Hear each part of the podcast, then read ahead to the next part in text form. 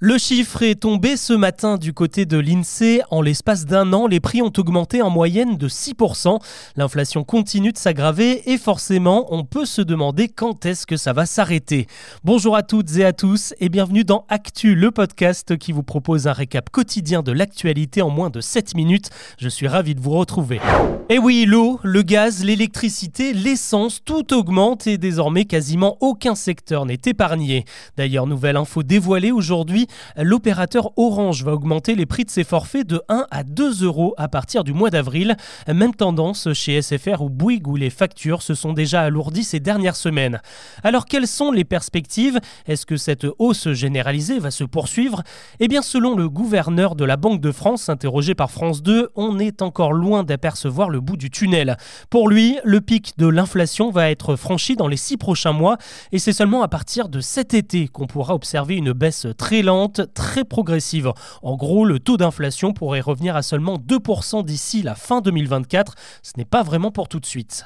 En attendant, les Français sont prévenus, la vie va coûter cher, il faudra renoncer à un certain confort, évidemment pour ceux qui ont encore du confort. Ces prochains mois, c'est surtout l'alimentaire qui devrait voir ses prix s'envoler. Selon les prévisions du cabinet Nielsen IQ, l'augmentation dans les rayons pourrait atteindre les 15% d'ici le mois de juin. La viande surgelée, le papier toilette, le beurre ou encore la crème sont déjà les plus impactés et pourraient se transformer en produits de luxe.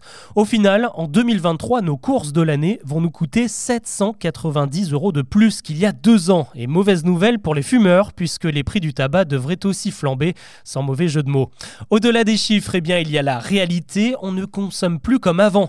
Une personne sur deux limite désormais ses déplacements en voiture, s'achète moins de vêtements et renonce à sortir boire des coups ou à aller au ciné. Et même dans l'assiette, ça commence à se dégarnir. 5% des consommateurs ont déjà réduit leur panier de courses. Désormais, 13 millions de foyers se déclarent très justes niveau finance et 3 millions avouent ne pas s'en sortir du tout. Et les jeunes sont particulièrement touchés. Un tiers des moins de 35 ans déclarent ne pas déjeuner tous les jours.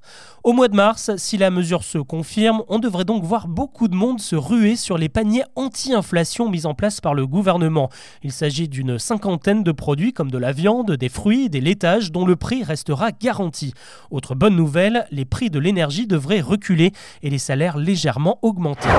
La réforme des retraites, je vous en ai beaucoup parlé cette semaine. Petit rappel pour vous dire que les députés sont censés voter le texte aujourd'hui, même si ça semble compliqué vu le retard qu'ont pris les débats. Le projet de loi va ensuite partir chez les sénateurs qui l'examineront ces prochains jours. En attendant, l'Assemblée se prononcera ce soir après minuit sur la motion de censure déposée par le Rassemblement national. L'actu ce vendredi, c'est aussi l'affaire Pierre Palmade. Je vous en parle là aussi rapidement pour vous préciser que la garde à vue de l'humoriste est désormais terminée. La réclame son placement en détention provisoire. Il doit aussi être présenté à un juge qui va lui notifier ses poursuites. Pour l'instant, au-delà de l'usage des stupéfiants, il est accusé de blessures involontaires. Ça pourrait évoluer en homicide involontaire si le fœtus qui a péri suite à l'accident de voiture est né vivant.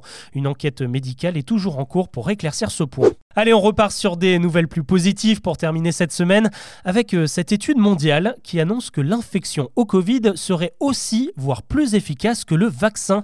En gros, si vous attrapez le virus, vous restez mieux protégé et pendant plus longtemps contre les formes graves de l'infection. Les chercheurs ont croisé des milliers de données depuis trois ans pour arriver à cette conclusion. Mais attention, hein, ça ne veut pas dire qu'il vaut mieux attraper le Covid que d'être vacciné, car évidemment ça reste très dangereux et bien sûr mortel. En fait, ça signifie surtout que la population est de plus en plus à l'abri. Entre ceux qui attrapent la maladie et ceux qui se font vacciner, on se dirige vers des formes de plus en plus bénignes du Covid. Direction l'Espagne maintenant, où l'Assemblée vient de voter une loi totalement inédite. Il s'agit du congé menstruel. On en parle depuis un moment en France, mais là-bas ils sont carrément passés à l'action. C'est le premier pays d'Europe à le mettre en place. Bientôt les femmes espagnoles pourront donc obtenir un arrêt de travail en cas de règles douloureuses, surtout pour celles qui souffrent d'endométriose. La consultation sera d'ailleurs remboursée par la Sécu. Retour chez nous avec ce palmarès qui tombe chaque année dans le magazine Auto Plus, le classement des voitures les plus volées en 2022. Et a priori, les trafiquants sont assez fans de la marque Toyota puisque c'est le RAV4 qui arrive en tête avec 240 plaintes déposées l'an dernier sur 10 000 véhicules assurés. Ça veut dire que les propriétaires du modèle ont environ une chance sur 40 de se le faire piquer. En deuxième position, une autre voiture du groupe Toyota, la Lexus NX. L'Audi A3 complète le podium et la Renault Mégane est dans le top 5. Toutes ces voitures sont surtout convoitées pour euh, leurs pièces détachées qui se revendent à prix d'or. À la une, ce vendredi également, il y a aussi cette situation explosive entre la double championne du monde Clarisse Agbenienou et la Fédération française de judo, la FFJ. En fait, euh, tout est parti d'une histoire de kimono. La judokate refuse de porter celui fourni par la Fédé et préfère enfiler celui de son sponsor. Le problème, c'est que la FFJ a un contrat avec Adidas à faire respecter.